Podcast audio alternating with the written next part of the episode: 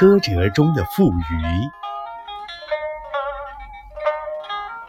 有一天，庄子出门散步，他看见地上有一条车辙，车辙中有一些水，水中有一条富鱼。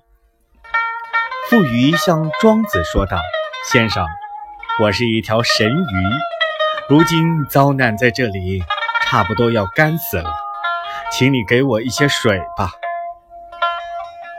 庄子道：“请你等一等，让我到吴越地方去，放西江里的水来救你。”富余道：“先生，我不能等了。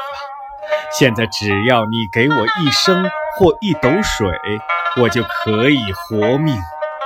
若等你放着西江的水来，那只好向卖鱼的店里去找我了。